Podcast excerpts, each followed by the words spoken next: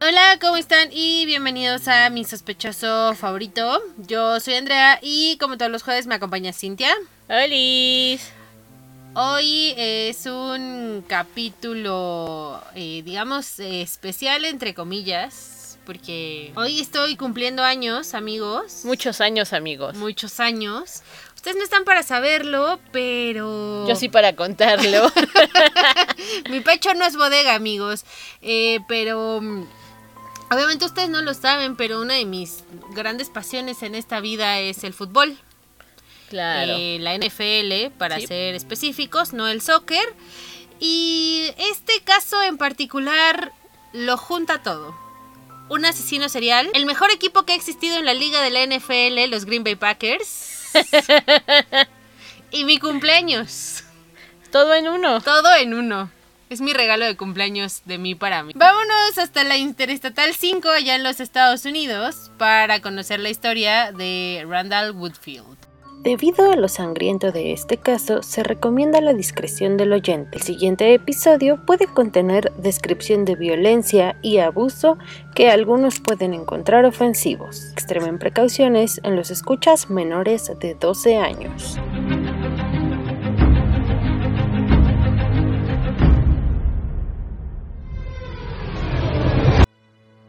Randall Woodfield nació el 26 de diciembre de 1950 allá en Salem, en Oregon.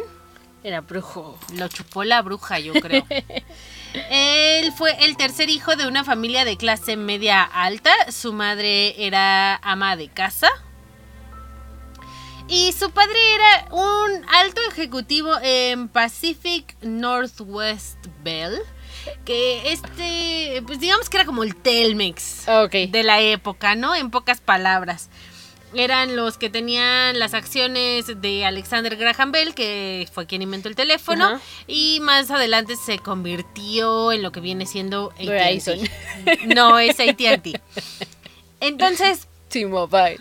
T-Mobile.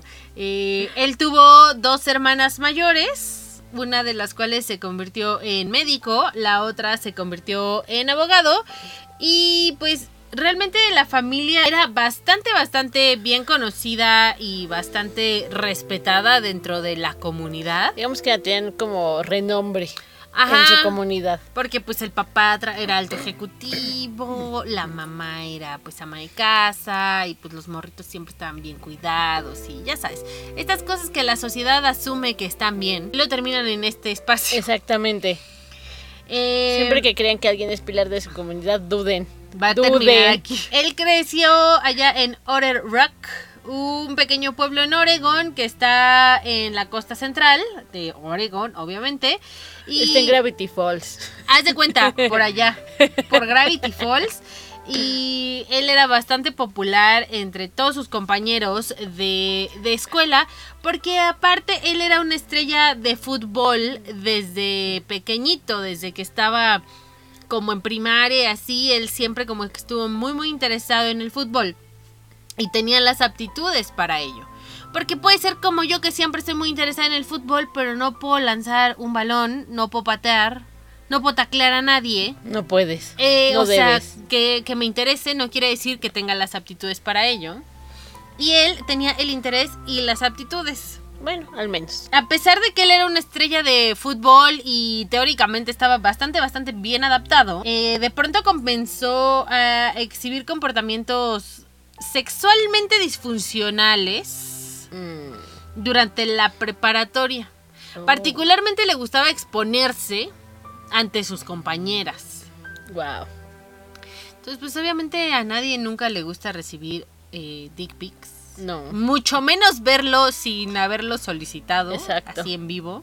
Es como de tus, no. No. Y obviamente durante este periodo, mientras estaba en la preparatoria, se expuso ante un grupo de adolescentes en un lugar público, lo cual hizo que las chicas eh, lo denunciaran ante las autoridades, obviamente. Eh, sus entrenadores de- del equipo de fútbol eh, hicieron que pues prácticamente nada más le dieran como un manazo para evitar que los sacaran del equipo, lo cual pasa bastante, sobre todo en los Estados Unidos, sobre todo en estas ciudades que son muy, eh, Conservadoras. no tanto conservadoras, sino que, eh, pues, ¿Moralistas? vamos, el fútbol es prácticamente su segunda religión. Ok. Y eso está mal, amigos. De hecho, hay un documental en, en Netflix que se llama The Big Red, que trata justamente de eso. Dos jugadores del equipo de fútbol de la preparatoria violaron a un par de chicas. eh, una de ellas termina suicidándose. Ah, Y creo que sí lo vi. Toda la ciudad prácticamente encubre a estos jugadores simplemente por ser Jugadores. jugadores, de, de fútbol, ¿no? Entonces, digamos que algo similar pasó en este caso y lograron que pues prácticamente le dieran solo un manazo, pero sus padres lo obligaron a ir a terapia por el incidente, lo Bueno, cual ajá. no funcionó, si no, no estaremos hablando de él aquí. Exacto. Aunque de- dije, bueno, al menos lo hicieron ir a terapia. Pero o pues, sea, sí, pero... creo que no sirvió de nada. Después de graduarse de la escuela, al momento de que cumplió 18 años, se borró el registro de sus antecedentes y de estos arrestos y de estas situaciones medio extrañas en cuanto a andarse exhibiendo, ¿no? Bueno, que no, sí, o sea, no está bien, pero bueno, al menos no estás haciéndole daño a nadie. Ok, no está bien que te andes exponiendo. Pero Públicamente. sí, como tal, no estás, pues, Exacto. No, o sea, pues igual. A lo mejor dices- de gente pues sí se ofende y dices, bueno, no quería ver eso, Si pero te ofendes y ya cierras los ojos y Ajá, dices, así como "Güey, que bueno, ya, pero no te está haciendo realmente nada. Sí, como tal, pues no te está tocando, no te está hiriendo. Entonces, Digo, que no está bien. No, tampoco está bien, pero, Pero- pues ahí más o menos eh, pues no estaba tan complicada la situación de Randall. Pero después de graduarse de la escuela, que se eliminaron sus su récord y tal, eh, él asistió al Treasure Valley Community College allá en Ontario, Oregon, y luego se transfirió a la Universidad Estatal de Portland en 1970, donde jugó para los Portland State Vikings como receptor abierto. Y allá en Portland State eh, participó activamente en Campus Crusade for Christ, que era un grupo de estudiantes cristianos que digamos que pues andaban no sé cómo se dice propagando, profesando la palabra del Señor. Como los testigos de Jehová que vienen de casa en casa.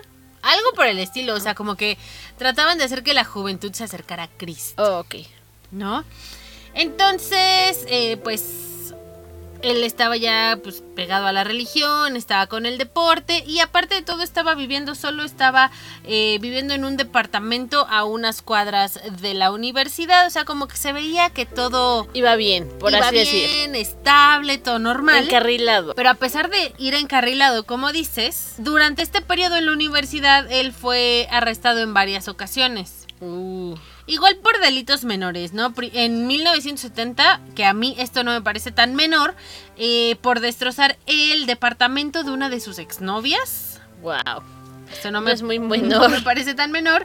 Y aquí, como ves, ya empezó como a escalar, Sí.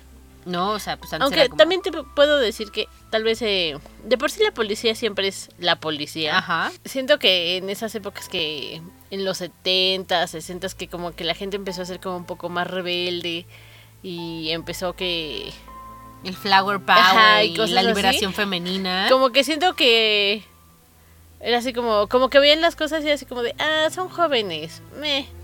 Un a- poco sí. A pesar de que a lo mejor si fuera algo un poco más fuerte como esto, porque eso sí ya está así como de, "Mm, no está bien que andes haciendo eso. Y una vez más, en 1972 lo arrestaron por indecencia pública en Vancouver, Washington. En 1973 fue arrestado nuevamente por indecencia pública en el condado de Multnomah. No sé cómo se pronuncia muy bien. También está por esta zona Washington, Oregon. Por ahí. En este punto decide abandonar la universidad a tres semestres de graduarse en educación física, pero al mismo tiempo fue seleccionado como receptor abierto en el draft de la NFL de 1974 por los Green Bay Packers. Fue la ronda 17, la selección 428. Para la gente que sepa de fútbol americano, sabrá que a lo mejor es algo, sí, pero ahor- ahorita me lo están diciendo a mí y supongo que es algo bueno. Te eligieron. Ca- cada equipo eh, tiene rondas y depende de cómo vayan terminando en la temporada, es el número de ronda que te toca. y hay cierta cantidad de jugadores esperando a ser seleccionados. Entonces, cada ronda puede tener un número de selecciones. Ah, ¿Ok? ok. Y así funciona. Se hace cada año. Los jugadores hacen pruebas físicas, eh, les hacen pruebas eh, médicas, etcétera, que demuestren que su cuerpo está apto Para hacer eso. para poder ser un deportista de alto rendimiento como lo es jugar en cualquier equipo de la NFL, porque pues, los chingadazos y, y los juegos, las jornadas enormes del juego, pues no las va a aguantar cualquiera, ¿va? Sí. Entonces él fue seleccionado y trató de establecerse con los Green Bay Packers durante la última temporada del entrenador Dan Divine, que es un, un entrenador legendario que no voy a Entrar en detalles. entrar en detalles amigos porque nadie quiere escucharme hablar sobre Green Bay porque no me voy a callar nunca. Pero eh, Randall no pudo librarse de sus problemas eh, con la ley y en general como pues todas estas desviaciones mentales que él ya venía Teniendo, presentando. arrastrando, presentando esta- eh, y, y desafortunadamente para él fue cortado de mm, la última selección porque él firmó un contrato por ahí de febrero de 1974 y durante el training camp eh, todos los equipos hacen un campamento de entrenamiento que digamos que es como un pre-entrenamiento, se preparan para la, la pretemporada, para la temporada, etcétera. Entonces, él digamos que terminó el preentrenamiento y le dijeron gracias, pero no gracias. O sea, como cuando entras a un trabajo y te dicen te vamos a dar un contrato de 30 días. Pasan los 30 días, ven que pues no eres apto, no tienes lo que necesitan y entonces pues ya no te renuevan el contrato. Digamos que algo así le pasó. ajá, ok, ok. Y entonces pues no logró formar parte del roster final del equipo para la temporada y obviamente Eso le afectó. le afectó. Ese por sí estaba cucu. Pues es que, o sea, es como por ejemplo la gente que, que le gusta el básquetbol, que digamos que su sueño es jugar en la NBA. Y de pronto como que lo logras, pero te quedas justo ahí. Dices, maldita sea. Ajá. Entonces, obviamente, pues para una psique, digamos, normal, es como chale, ¿no? Pero una psique dañada como la de él, Está evidentemente es un detonante muy grande. Después de ser cortado por los Packers, jugó en el fútbol semiprofesional durante una temporada en 1974 y al mismo tiempo trabajaba para una compañía de camiones. Ok. Eh, esto le empezó a ayudar porque él eh, trabajaba en la ruta de la Interestatal 5. Ujú. Entonces, pues obviamente esto viene siendo lo que le va ayudando a poder empezar a, a cometer más crímenes sin dejar tanto rastro. Pues no, porque iba por. De estado en estado en estado. Así es. Después, eh, en Portland lo arrestaron una vez más en el año de 1974 por lo mismo indecencia. Qué indecente es este señor. Bastante indecente. Después de que, pues ahora sí, que todos sus sueños de jugar en cualquier tipo de equipo de fútbol profesional, semiprofesional, se terminara por desvanecer eh, después de este último arresto, Woodfield regresó a Portland, donde su comportamiento pasó de... as- Se lo en. en un segundo, aparte de, o sea, pues bueno, era pues nomás mirón y pues nomás ahí se andaba exponiendo ante la gente. Y como dices, como tal no estaba lastimando a nadie, Pues no, te ofendes y ya. O dices, ay, bueno, ya no te veo. pero en este punto empezó a victimizar a mujeres de unas maneras súper terribles, las tomaba en la calle, las acercaba como un callejón y a punta de cuchillo las obligaba a practicarle sexo oral. Eh, Y aparte las robaba, o sea, les robaba sus pertenencias, les robaba dinero, su cartera, etcétera, ¿no? todo mal con este hombre. Todo mal con este hombre, pero todavía en este punto pues no estaba matando a nadie. Tampoco estoy diciendo que esté bien. No lo estamos justificando, amigos. No solo porque no porque jugado en Green Bay, le vamos a perdonar. Exactamente. Entonces la policía de Portland eh, empezó a recibir un chorronal de pues de reportes, ¿no? De oigan, este tipo está haciendo esto, etcétera, etcétera. Y pues se empezaron a preocupar, ¿no? Por la cantidad de ataques sexuales que estaban siendo reportados en el área. Y organizaron una operación encubierta en un parque local con una oficial. Oh. Cayó en la trampa. Como casi siempre. Como que siempre, aparte, prácticamente la policía, o sea, no tuvo que hacer ningún esfuerzo, ¿no? O sea, se paró y prácticamente el tipo apareció. Así como de, mmm, vaya. Fue arrestado y mientras estaba bajo custodia, le dijo a la policía que tenía problemas sexuales. tenía problemas de control y tenía problemas de impulsos y también tenía una adicción a los esteroides. O sea que todo eso justificaba la asquerosidad de su comportamiento en su cerebro. Ah, claro, sí decía, es que esto está, ya sé que está mal, pero se puede justificar por esto. Exacto. Y todos me van a querer. Todos me van a creer y entonces me van a perdonar y no va a pasar nada. Exacto. Woodfield se declaró culpable de los cargos y obtuvo una sentencia con cargos reducidos de robo en segundo grado y fue sentenciado a 10 años tras las rejas en la penitenciaría del estado de Oregon en 1975. Desafortunadamente, no cumpliría ni la mitad de su sentencia porque obtuvo su libertad condicional por buen comportamiento.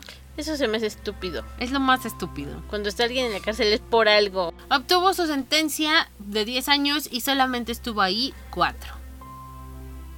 La policía siendo la policía. La policía siendo la policía, el Estado siendo el Estado. Y entonces, pues este criptardo asqueroso volvió a las calles en 1979, obviamente sin reformarse, sin, Obviamente, ¿no?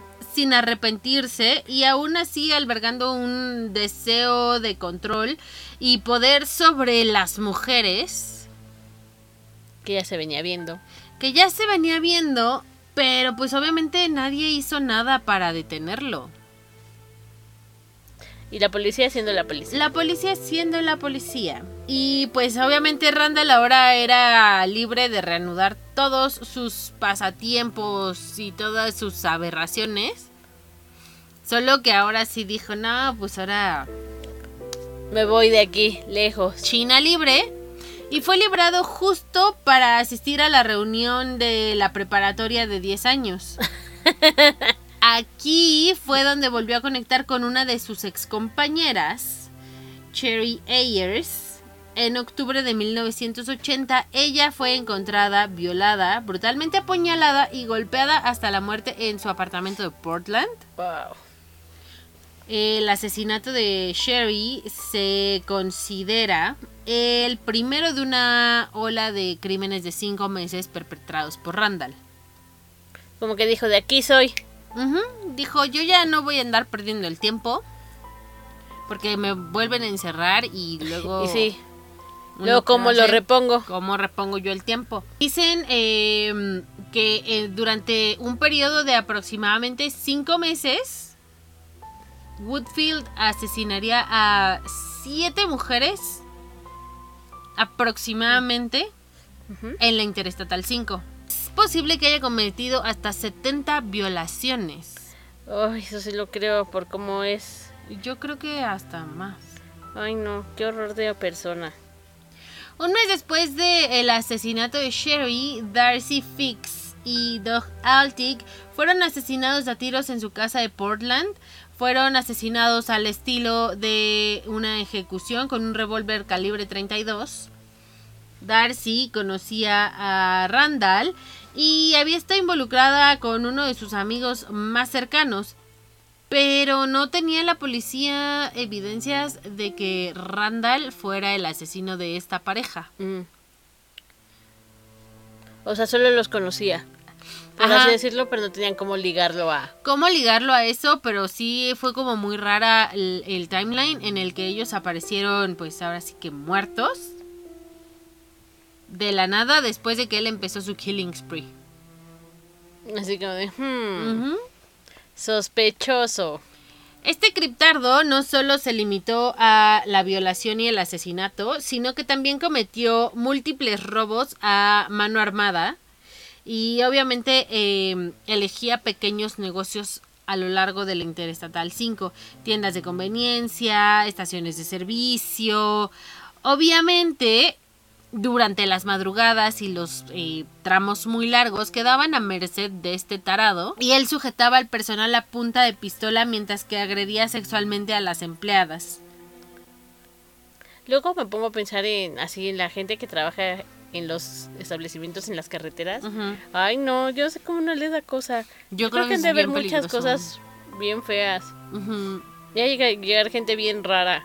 Pues sí, pero o sea, si vives como en ese tramo de carretera y pues tu trabajo está ahí, pues ¿qué haces? No, o sea, ya sé, a veces es la situación, pero ay, no.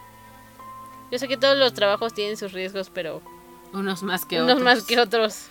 La naturaleza de sus crímenes eh, significaba que siempre había testigos para describir al atacante. Medía alrededor de 6 pies de altura.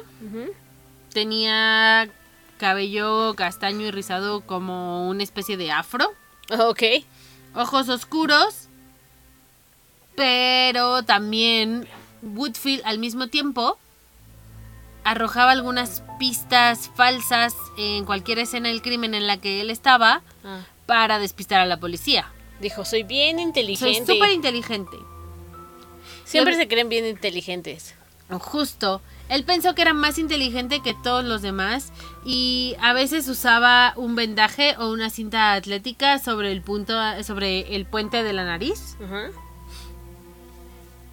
Otras veces usaba barba postiza o se cubría la cabeza con una sudadera con capucha para ocultar sus facciones. Por ahí de diciembre de 1980, el bandido del Interestatal 5, como lo empezó a apodar la prensa, asaltó una gasolinería en Vancouver, Washington, y llevaba una barba falsa. Solo cuatro noches después, en Eugene, Oregon, el mismo hombre barbudo allanó una heladería y luego el 14 de diciembre robó una tienda de autoservicio en Albany. Mm. O sea que pues realmente él, lo de él era el crimen, o sea, no importaba qué fuera. Él quería robar y Robar, matar, asesinar, violar. El chiste era andar haciendo Haciendo algo cosas malo. Que uno no tiene que estar haciendo. Exacto. No sean así, amigos. No sean así. Una semana después, en Seattle, el pistolero atrapó a una camarera en el baño de un restaurante y la agredió, la agredió sexualmente. Y minutos después, sonriendo bajo su barba falsa, saqueó otra heladería y se fue con el dinero en efectivo en la mano. O sea, ya estaba en modo diablo, Ya ese güey ya había perdido desatado. la Estaba... cordura, la cabeza, todo. Yo estaba en me vale la vida, o sea, si me van a encerrar, que me encierren por haber hecho todo. No me voy a arrepentir. Casi, casi. Bueno, a pesar de que arrojaba pistas falsas y demás, la policía sospechaba de Goodfield debido a varias conexiones que tenía con las víctimas, al hecho de que ya había cumplido una condena, pero sin embargo, no todas las evidencias que tenían Eran suficientes para ligarlo. o para justificar un arresto en general. O sea, era como, bueno, sí conocía a fulana y a sutana y a perengana, pero ¿cómo lo ponemos ahí? ¿Quién lo vio? O sea, Así como, ¿cómo aseguramos que estaba ahí? y que ¿Quién lo fue él exactamente quien lo hizo. Y entonces él se negó a ser sometido a la prueba del polígrafo, pero como tal, como lo hemos comentado aquí veces anteriores, el polígrafo no es admisible en corte. Exacto. Entonces, pues no hubiera importado realmente que se hubiera, Salido. o sea, que hubiera pasado por el polígrafo Ajá. y reprobarlo, por algún, por decirlo de alguna Ajá. manera, eh, si no hubiera podido ser admitido en corte. Las perversiones de Randall Woodfield obviamente nunca disminuyeron y nunca fue, nunca pasó un tiempo, digamos, tranquilo. Y sus ataques eran implacables, cada vez eran más rudos, cada vez eran más constantes. Ese güey se dijo, sí, yo aprovecho mi tiempo al full. La vida es ahora. Dijo, trabajo, pero al mismo tiempo mato, pero al mismo tiempo hago otras cosas. Mm, Dijo, Y- yo aprovecho mi tiempo. Y en enero de 1981, eh, Randall Woodfield se coló en un edificio de oficinas allá en Oregon, merodeando por los pasillos hasta encontrar a su presa. Eventualmente, se encontró con Sherry Hull y Beth Wilmot, dos jóvenes de 20 años que trabajaban en el edificio. Agredió sexualmente a ambas jóvenes, aterrorizándolas, y luego les disparó a ambas mujeres en la nuca. El acto de sangre fría de Woodfield no salió del todo según lo planeado, sin que él lo Como supiera. que sí escaló mucho su comportamiento. Muy cabrón. Pero te digo que sin que él lo supiera, eh, su intento de silenciar a sus, a sus testigos no fue tan efectivo como él esperaba. Eh, Hull murió de una por una sola bala en la cabeza, pero Beth Wilmot continuaría para asegurarse que su atacante no evadiera la justicia por más tiempo. En febrero de 1981, Donna Eckhart y su hija de 14 años fueron encontradas asesinadas en su casa en California. La trágica escena se descubrió con madre e hija juntas en la cama, cada una con varios disparos en la cabeza. La niña había sido sodomizada. Este güey sí ya estaba cucu al 100. Ya estaba así como perro rabioso con espuma en la boca. Sí, ese güey ya estaba así de, no, se estaba volteando a ver a quién le hacía algo. Pocos días después se denunció un delito similar en Wairika, allá en California, y Woodfield continuó su viaje por la carretera, asaltando tiendas y agrediendo sexualmente a los empleados antes de huir. Chale. Julie Reeds era una exnovia de Woodfield y el 15 de febrero fue asesinada a tiros en su casa en Oregon. Esto llevó a que la investigación se centrara en Randall Woodfield, pero la policía no podía seguirle la pista. Él seguía trabajando como camionero. Y el de aquí para allá, de aquí para allá. O sea, Pues sí, realmente no estaba en, en un lado fijo. y entonces la policía, siendo la policía, nunca pudo como traquearlo lo suficiente para decir, ok, aquí va, va del punto A al punto B y vamos a encontrarlo en el punto C. Ajá. Nunca pudieron generar un patrón de transporte. ¿Pero qué transportaba? ¿Cosas? Ah, pues de esos camiones de carga. Ah. Se lleva esto acá. Sí, lleva estas 7000 cajas de cerillos Ah, de Oregon a California. mm. Pues sí, sí tenía diferentes rutas. Randall Woodfield finalmente fue detenido el 3 de marzo de 1981 y posteriormente fue interrogado.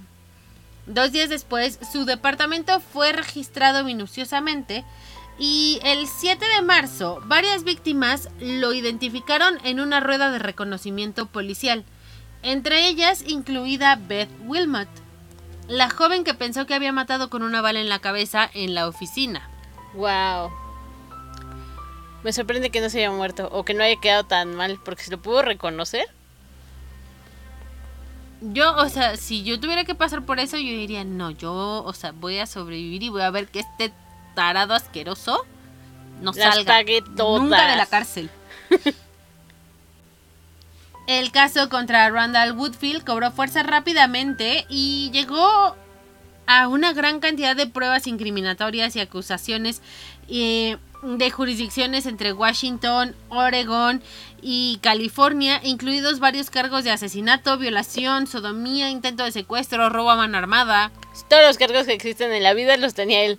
Aparte, por- recuerda que cuando hacía, eh, pues, digamos, sus asaltos en las tiendas de conveniencia, solamente asaltaba sexualmente a las empleadas, no las asesinaba, afortunadamente. Y esto le ayudó a la fiscalía a generar un caso más sólido en contra de él. Pues sí. Porque ahora sí que dejaba pues, a las víctimas ahí. Que él pensaba que no lo iban a reconocer o que no iban a decir nada y ¡bam! Un jefe de la policía dijo sobre el patrón del asesino, De repente se hizo evidente que era un mapa de la Interestatal 5. Woodfield era adicto al teléfono e hizo miles de llamadas. Tenía novias en todas partes. O sea, aparte de todo, tonto, porque fue dejando como sus migajas. Hansel y Gretel. Hansel y Gretel. para que la policía empezara a armar un, Caso. un caso en contra de él. Tarde, porque la policía siendo la policía. Pero al final del día se logró. Sí, se logró. A pesar de pasar de un crimen a otro rápidamente, Randall Woodfield siempre hacía tiempo para detenerse y llamar a sus muchas novias en los teléfonos públicos Eso era, cercanos. era organizadísimo. Era camionero, era asesino, era Violador, ladrón, asaltante. y novio perfecto porque te llamaba. Y, a- y luego a una la dejan en visto. Hijo, no, esto está terrible. Terrible. No se conformen por menos, Por menos, muchachas y muchachos. Si este señor puede andar matando gente, Robando. atravesando la interestatal, robando, violando, y, y aún todavía así tiene tiempo para llamarte. no se conformen con menos.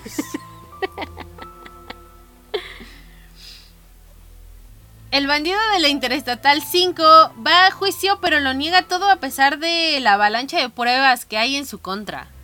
Cuando hacen eso me da risa, es como de, pues sí, ya declárate culpable, todo está en tu contra. Tienen, no sé, ponle tú, ADN, eh, pruebas, están las víctimas, todo. Mira, hasta cierto punto lo que tú dices es está bien, sí deberían de aceptar sus errores y sus asquerosidades, que es obvio que cometieron, pero por otro lado también está la parte morbosa de verlos en el juicio. Pues sí, puede ser también. Porque en el momento en el que tú te declaras culpable, automáticamente eh, no tienes que ir a juicio, solamente vas ante un juez para la sentencia. Y ya. Pero cuando estos tarados se declaran inocentes, es cuando van a juicio.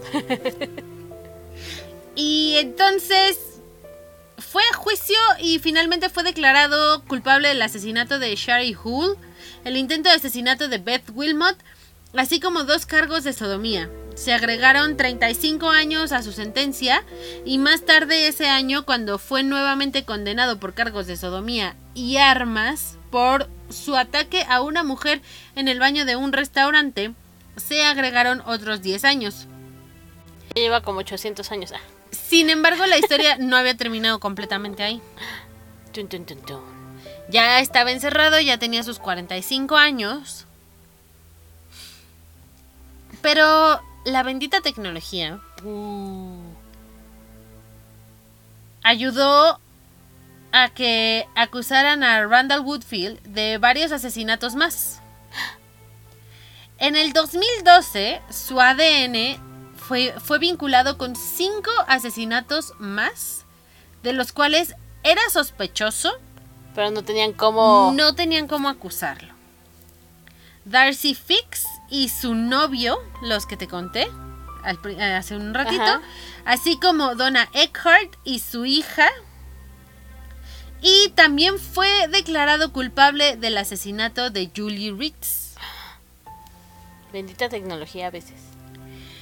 O sea, es que em, existe una plataforma que se llama Codis, que tiene es una base de datos giganorme que está llena de un chorro de eh, datos importantes de un asesinato y tiene marcadores específicos y diario meten información y diario hits diario diario diario diario diario hay hits entonces cuando metieron de este vato pum pum pum pum pum todas las Dios. pinches lucecitas se prendieron y afortunadamente eh, para las víctimas y la familia de las víctimas, el asesinato no prescribe. Porque desgraciadamente las violaciones, muchas no pudieron ser procesadas, muchas no pudieron ser Rectificadas. juzgadas, y, cargadas por el estatuto de limitación. Las Sí. víctimas sirvieron como testigos para la fiscalía, pero desgraciadamente, pues ahora sí que una, con- una condena, una convicción, no se pudo obtener de eso. Pero afortunadamente, hasta cierto punto, eh, el asesinato no prescribe. Entonces, más de 30 años después Aún así, él hubiera tenido 80 años y lo hubieran encontrado culpable, lo hubieran encarcelado. lo hubieran encarcelado, como le pasó al Golden State Killer. Justo pensé en él. Ya súper viejo, Pero, boom. arrestado. Pero mira, tarde o temprano se hizo justicia. Así es, amigos, no anden asesinando gente y crean que nunca los, Los van, a a encontrar. atrapar. Porque miren, a este todavía en 2012 le fincaron otros cinco cargos de asesinato. Woodfield obviamente siempre trató de cubrir sus huellas con disfraces, comportamiento errático, aventando pruebas raras. Y también tenía la ventaja, entre comillas, que eran eh, eh, entre la década de los 70 y los 80. Prácticamente no existía la, la ciencia forense. No. Para nada. Entonces eso tuvo mucho a su favor. Ya en 2022, amigos, Mm. Ya ahorita. Imposible. Van a tienes que aparecer. ser muy, muy, muy preciso. No, y aún así siempre hay algo que se Siempre queda. dejas algo. Siempre dejas algo. Una fibra, un cabello, una escama de piel. Una escama de piel de ADN que tú dices, no, jamás. Se te cae el cabello y trae, trae la cutícula de la raíz. Ya Ya valiste. fueron. Ventajas de no tener cabello. Ventajas de ser pelón. O a menos que se depilen todos así. Ándale, que sean Michael Phelps Así. y ya vayan a cometer sus crímenes. Sí, sí. No les estamos dando ideas, amigos. No, amigos, por favor, no. Sus crímenes obviamente aumentaron rapidísimo. Su comportamiento fue súper, súper errático. Y em, el tarado conocía a muchas de sus víctimas. Entonces, obviamente, la policía podía hacer las conexiones más rápido. Obviamente, Woodfield no era tan inteligente como él pensaba. Y a pesar de que nunca admitió ninguno de los crímenes que cometió, la evidencia era abrumadora y los avances de la tecnología del ADN afortunadamente significan que nunca, nunca, nunca, nunca va a volver a pisar una calle en libertad. Ujú. Y es toda la información que tengo para ti. Pues creo que con eso está más que suficiente. Pero lo bueno es que está encarcelado. Este caso a mí en particular me llama mucho la atención porque antes la NFL no era, un- no era tan severa hasta cierto punto. Porque pues con el récord que tenía y aún así fue drafteado. Mm, eh, pero más allá de eso, aquí como que viene un punto bien raro. eh, de cómo una persona que era bastante, bastante normal, bastante adaptada, se volvió tan violenta. Y hay, hay gente que se pregunta si el fútbol es el causante tuvo de... algo que ver. Como por ejemplo Aaron Hernández de Patriotas, también tuvo por ahí sus sus problemas y también asesinó a una persona. Y hay gente que piensa que sí, eh, es posible que tanto golpe y tanta contusión cerebral que llegas a tener por jugar tanto eh, fútbol puede cambiar tu comportamiento. Y sí, eso sí puede pasar. Sí, sí puede. Pero yo no creo que en este caso en particular él Hay- haya sido el causante. haya sido el causante de eso. Yo creo que lo intensificó, Yo creo que es algo que él ya traía. Lo intensificó. inten- Sí. lo detonó, pero no creo que el fútbol haya tenido algo que ver. Yo también no creo. Yo creo que él sí ya... Digamos, él era una mala semilla. Ajá, ya lo traía así desde, Desde siempre. Desde siempre, desde pequeño, ya por ahí estaba. Porque yo digo raro. que hay gente que nace mala y hay gente que se hace mala. Sí. Porque, por ejemplo, los hay niños que han matado y si a lo mejor no tuvieron ningún trauma en esos pocos años de su vida y lo hacen, es porque ya es algo que traen. Y la gente que lo hace de grande yo creo que es porque se hace, a veces. O a Ah. lo mejor pues se hacen y traumas acumulados. Eh, es muy complejo eh, tratar de encontrar la razón. Sí. O sea, por ejemplo, John Douglas ha estudiado el comportamiento humano por muchos, muchos años y aún así no logra encontrar la respuesta a esa pregunta. ¿Un asesino serial nace o se hace? Yo creo que 50-50. Pueden ser muchos factores. Puede ser muchas cosas. Entonces, no sabemos si el fútbol o no Lo hizo. contribuyó a esto. Lo único que sí sabemos es que pudo haber sido una gran estrella en Green Bay. Pero no era su destino. No era su destino, no era su destino ser una gran estrella en Green Bay, pero su destino sí era aparecer en este espacio y también su destino es aparecer en nuestro Instagram y en nuestro Facebook. Recuerden que va a haber fotografías. Me va a dar un pretexto perfecto para subir cualquier fotografía de Green Bay a nuestras redes sociales. Eh, dennos like, síganos y también recuerden darle seguir y o suscribir en donde quiera que nos escuchen. Y no olviden que tenemos una cita aquí el próximo jueves. Hasta la próxima. Bye.